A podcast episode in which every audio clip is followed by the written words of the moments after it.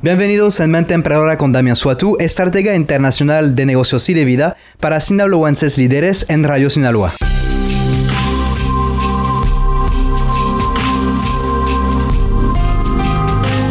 Hoy vamos a platicar de los negocios en familia y con amigos.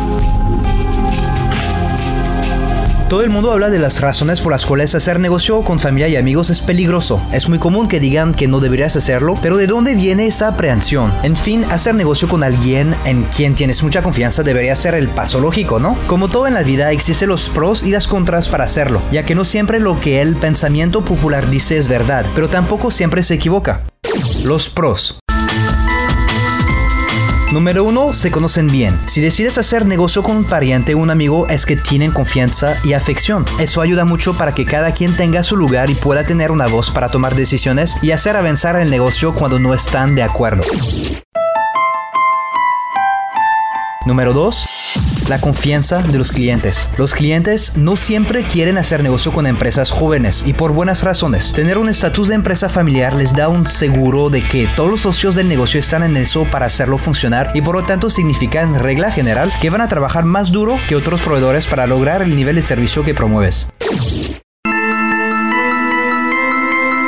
Número 3 menos riesgos de robo. Es difícil encontrar a alguien en quien confiar. En muchos casos las historias de fracaso ocurren porque un socio no actúa de manera transparente o empieza a dar prioridad a sus intereses personales en lugar de los de la empresa. Lanzando un proyecto con alguien que conoces desde siempre ayuda a limitar ese riesgo. Ahora las contras.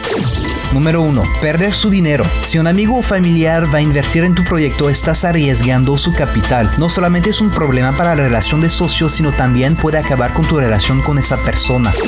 Número 2. Mezclar familia y negocio. Estás en Navidad con tu familia y el primo que inició el negocio contigo está en la fiesta. El problema es que tal vez no sabe separar su vida personal de su negocio. Como la mayoría de los emprendedores, la conversación rápidamente gira hacia el negocio y no puedes disfrutar de tu tiempo libre. Número 3. Las emociones se mezclan. Cuando haces negocio con tu familia no siempre es fácil ser objetivo. Las emociones personales se mezclan a la lógica requerida para tomar decisiones y cuando piensas que con el corazón en lugar de la cabeza es cuando empiezas a tomar malas decisiones. Entonces la pregunta ahora va a ser cómo prepararme para lanzar un negocio con un amigo o familiar. Primer punto, habla con la persona. Es importante definir el framework, el marco de referencia en lo cual van a desempeñar el proyecto. Si no pueden estar de acuerdo a este primer paso sobre quién hace qué, es mejor no lanzarse.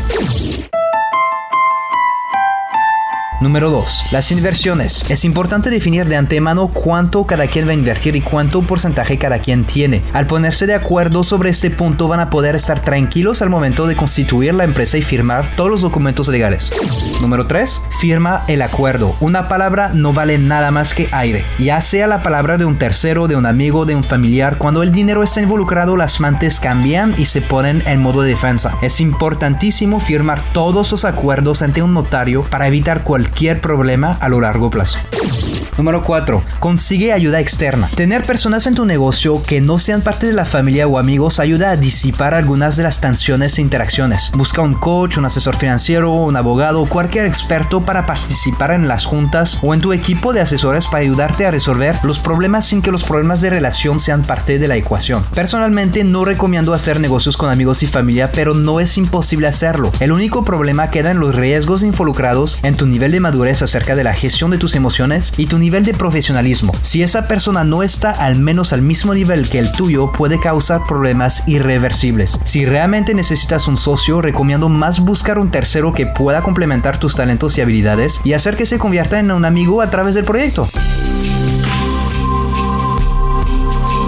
Si deseas aprender más acerca de varios temas de negocios y de crecimiento personal y financiero, te recomiendo seguirme en mis redes sociales o en mi página web damiansuatu.com o marcarnos al 55 1107 05 34. Muchas gracias.